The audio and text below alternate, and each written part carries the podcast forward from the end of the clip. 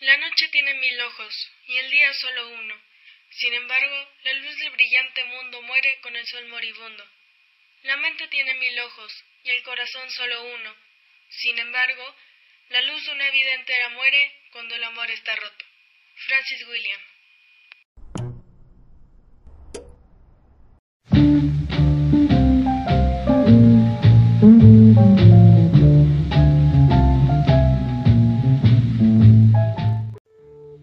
Si te pidiera que me describieras el amor, ¿qué me responderías?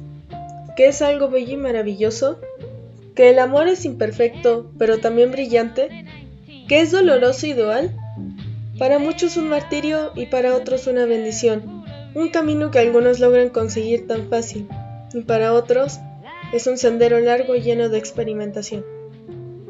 Pero en serio, ¿qué es el amor? Bueno, según la ciencia es un proceso neurológico que se produce en el cerebro e implica diferentes partes, el hipotálamo, la corteza prefrontal y el amígdala. Cuando sentimos amor, no es otra cosa que la descarga de oxitocina y dopamina. Es por eso que cuando ves o piensas en alguien que te atrae, la descarga inicia rápidamente, junto con adrenalina. Tus manos empiezan a sudar, el estómago se retuerce, pero no duele, y en eso el corazón late más rápido, y entre más lo piensas más rápido lo hace. Solo puedes pensar en esa persona. Te sientes ido, estás tan nervioso que hasta te estresas, pero estás feliz. Y felicidades, el amor te hizo sentir lo más cercano a una droga. ¿Pensaste en esa persona? Pero como toda droga, te haces resistente, y a veces ya no es suficiente. Por eso el romance muere, y aún así la gente ama por años, ¿Pero por qué? Bueno, la psicología nos puede responder esto. La psicología va más allá del físico y la atracción inmediata, pues amar es respetar, conectar y ser libre con el otro. Y este amor incluye a amigos y familia, y también a uno mismo, pero es diferente con una pareja sentimental. Robert Sternberg sugiere esto con la teoría triangular en 1986. Esta teoría sugiere que el amor verdadero tiene tres cosas, intimidad, pasión y compromiso. Así que se forman relaciones fuertes y estables, a diferencia del romance. El romance más bien es lo que te venden en películas, libros e historias. Es como un amor impuesto por la sociedad, que si no has tenido pareja aún, te quedarás solo por siempre. Así que debes escoger una rápido. Al escoger una pareja por necesidad, una termina siendo la propiedad del otro e intenta mostrar una perfecta relación llena de regalos, cariños y formalidades, pero impide realmente crear una base de confianza. Así que tú, que si nunca en la vida has tenido novio o novia, has besado a alguien o ya llevas bastante tiempo solo o sola y te sientes frustrado, probablemente seas víctima del romance. Así que tranquilo. Y como dice el dicho, siempre hay un roto para un descosido. Y si después de esto aún no estás satisfecho, ¿Qué nos puede decir la filosofía? Igual que tú, impetuoso escucha, muchos filósofos no se quedaban tranquilos sin poder darle forma al amor. ¿Y cómo es el amar? Por ejemplo, Schopenhauer decía que el amor no es más que el instinto de reproducción disfrazado, con el mero sentido de perpetuar la especie. Hannah Arendt decía que amar de verdad es superar los errores que cometemos al intentar amar. Para ella, la forma correcta de amar es pasar por estas formas hasta que seamos conscientes de que no solo está el amante y el amado, hay un espacio alrededor que atender, lo que implica cuidarnos a nosotros mismos, a nuestro amante y a los demás. Nietzsche, en su forma optimista y pesimista, dice que el amor es muy complicado. En el amor juega el apego, la traición y el egoísmo, pero también la plenitud y la calma. Y amar es renunciar a algo, es ocultar defectos y muchas veces pensar más en el otro que en uno mismo. Cuando amamos, queremos que nuestros defectos permanezcan ocultos, no por vanidad, sino porque el objeto amado no sufra. Sí, el que ama querría parecer como un dios, y esto tampoco es por vanidad.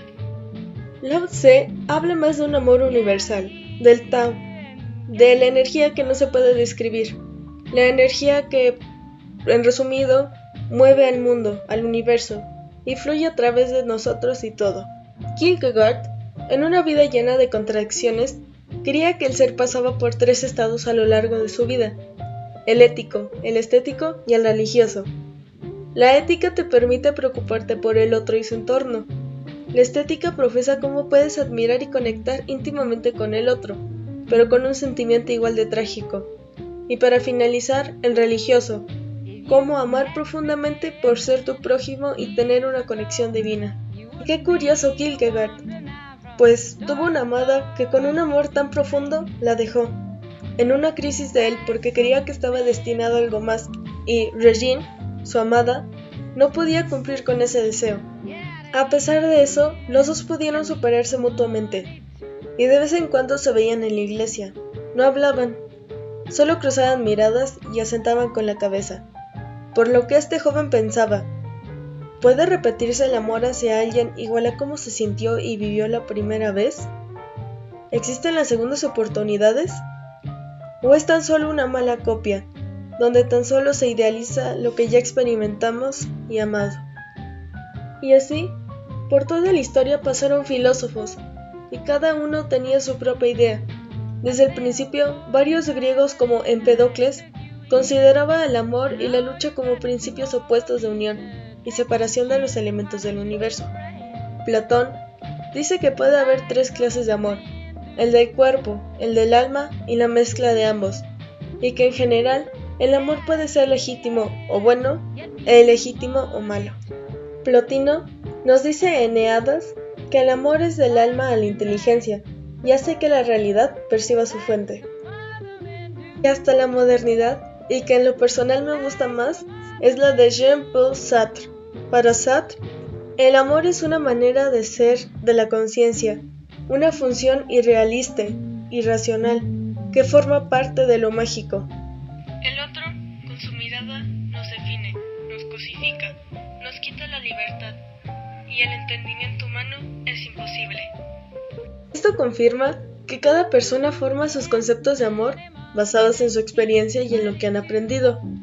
Tal vez los filósofos o psicólogos están más preparados para darle palabra a sus sentimientos, pero eso no les quita mérito a los mortales como nosotros.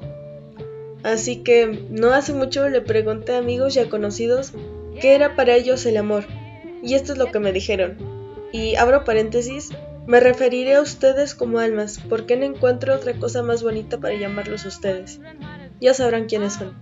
El alma brava cree que el amor es una paradoja, donde dos seres se convierten en uno cuidándose, siendo afectuosos y responsables con el otro. Sin embargo, siguen siendo dos seres distintos. El alma sensible habla de la incondicionalidad, el dar sin esperar a recibir algo a cambio. El alma valiente dice que el amor es un sentimiento bonito, pero que duele. El alma espiritual cree que es aquella fuerza que te mueve a hacer y sentir que puedes hacer todo, para mantener vivo ese sentimiento, ese amor.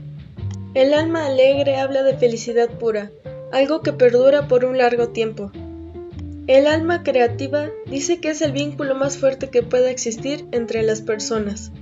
El alma sensible habla que el amor es un sentimiento de comodidad, que la otra persona, incluso queriendo como es, pueda cambiar para bien y querer dar tu mejor versión a la otra persona o para ti mismo. El alma razonable habla del simple pero nada vano efecto que tiene sobre el otro, el afecto. El alma sanada lo percibe como una necesidad vital de la vida para ser feliz, más que nada en el sentimiento de amarse uno mismo y amar todo lo que hace, y cumpliendo con ese amor propio, sigue el amor hacia la familia y amigos, y por último a la pareja, el alma paciente lo siente simplemente como una luz en la oscuridad. El alma del arte describe un punto medio perfecto, donde existe un vínculo especial, pero sin depender del otro. Y al parecer, el alma de la inteligencia sigue cuestionándose sobre el amor para él. El amor es algo que todos podemos sentir, y de cualquier persona. Tu familia te puede amar, así como tú a ellos. Puedes amar a tus amigos y viceversa. Pero ese es un amor distinto, es un amor fraternal. Pero yo, su servidora, ¿qué puedo decir del amor? Mm, creo haberlo sentido, Y no es amor fraternal, eso obviamente yo lo he vivido durante todo este tiempo, pero es amor, ese amor con el afecto incondicional, que lo da todo y destruye todo. Creo en el sentimiento más puro de ser vulnerable, pero feliz. Sentir como cada día es peligroso seguir con el otro, como cada día el corazón se te abre y se hace más suave, y mientras pasa el tiempo cualquier cosa, incluso la rosa con la espina más fino, se compara con la daga de la empuñadura conocida. Sin embargo, jamás sentiría ese dolor.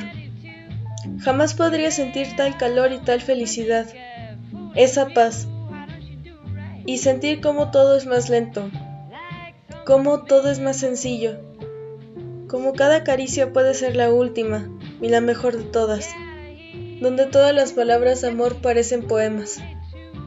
Si no hubiera sido por eso, jamás lo hubiera sentido. Y aún así, con el corazón más abierto y más vivo que nunca, pasará que alguien siempre se dará antes. Y todo acaba. Y saben, no está mal. También creo que el amor no siempre es el que más dura. Puede que tu amor eterno haya durado dos meses. Jamás podrá igualarse como ese primer amor. Y no me refiero a la primera pareja, sino con quien experimentaste por primera vez esa vulnerabilidad, esa felicidad amorosa, ese miedo pasivo. Quizás nunca vuelva, pero con seguridad podrás decir que la has amado y no hay mejor sensación que esa. Aún así, siempre habrá más personas. Siempre podrás recuperar esa sensación. Es fácil decir te amo, pero no es para todos. Y esas a las personas que más amas, las pierdes. Pero como dije, se revuelven en recuerdos y aprendizaje. De vez en cuando uno puede decir, tengo miedo, tengo un miedo a salir lastimado. Pero como igual dije, vale la pena. Amar una vez en la vida es mejor que jamás haber amado. Y compartir ese amor con muchas personas tampoco es malo. Le puedes dar amor, sin albur, a todas las personas que quieras que sientas ese sentimiento de paz y vulnerabilidad. Pero, ¿qué voy a saber yo a mis 17 años? Del amor y desamor nacen las mejores cosas, a veces. Y el arte es un gran ejemplo. ¿Cuántos autores dan palabras bellas o de realidad para nosotras almas imperfectas que afortunadamente saben amar? Como el poema del inicio. No sé en quién causó que Francis llegara a la conclusión de que sin amor no hay nada, pero mira qué hermoso poema nos ha regalado. Y así podemos pensar en más autores como Mario Benedetti, que alguna ocasión escribió, Cada vez que te enamores, no expliques a nadie nada. Deja que el amor te invada sin entrar en pormenores. Pero también... Nadie nos advirtió que extrañar es el costo que tienen los buenos momentos. Octavio Paz habla más del deber ser del amor con este fragmento de la llama doble. Pero el amor es una de las respuestas que el hombre ha inventado para mirar de frente a la muerte. Por el amor le robamos al tiempo que nos mata unas cuantas horas que transformamos a veces en paraíso y otras en infierno. Federico García Lorca, un hombre también incomprendido por el amor y por su época, escribió un poema de despedido a su amado, antes de huir de España y morir meses después. Aquel lindo de cintura, rubio galán sin sombrero, sembró por mí noche oscura su amarillo jamismero. Tanto me quiero y le quiero que mis ojos se llevó. También pueden destacar canciones, historias, fotografías, escultura, arquitectura, pintura, poemas e incluso ensayos. Y a lo largo de toda la historia, el amor ha sido una fuente infinita de inspiración y también todo lo que incluye. Así que, ¿a ti quién te inspira a seguir amando? ¿Quién es esa musa para inspirarte a crear cosas o mejorar? Gracias por llegar al final de este podcast. Si quieres compartirlo, te lo agradecería mucho. Y si tienes alguna opinión, lo puedes comentar aquí abajo. Y al final de todo esto, creo que nunca podremos responder con totalidad qué es el amor. Es algo tan grande y complejo, y nuestras palabras y mente no pueden describir algo tan grande y complejo. Eso es todo. Y recuerda, no hay amor más grande como el que puedes tener por ti mismo. Aunque el amor duele, vale la pena. Y espero en lo más profundo de mi ser que encuentres ese amor especial. Encuentres ese vulnerable. Pero feliz tú.